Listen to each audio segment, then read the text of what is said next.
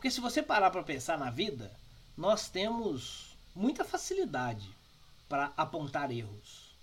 Nós temos muita facilidade para criticar as pessoas. Nós temos muita facilidade para ver aquilo que não está certo nos outros. Na gente não. Na gente a gente foca no que está certo. Na gente a gente só vê o bom, né? Pelo menos como regra geral. Lógico, se você é uma pessoa evoluída e espero que seja, você consegue ver as coisas que você não está indo bem para que você mesmo se dê o feedback, é o auto feedback, e consegue ver também a parte positiva das pessoas. Mas como regra geral, as pessoas estão criticando muito e contribuindo pouco.